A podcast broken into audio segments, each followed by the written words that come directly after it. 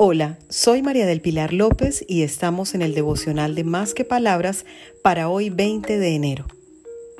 No juzgo. Te recomiendo que leas Mateo 7:3. ¿Por qué te fijas en la astilla que tiene tu hermano en el ojo y no le das importancia a la viga que está en el tuyo?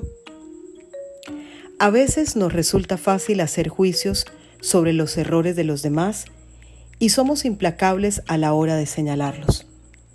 Nos sentimos perfectamente limpios de toda culpa cuando hablamos de los errores de otros, pero no nos damos cuenta que somos susceptibles de cometer las mismas fallas.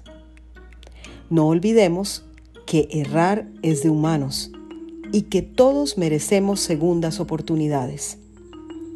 Todos alguna vez nos equivocamos. No juzgues.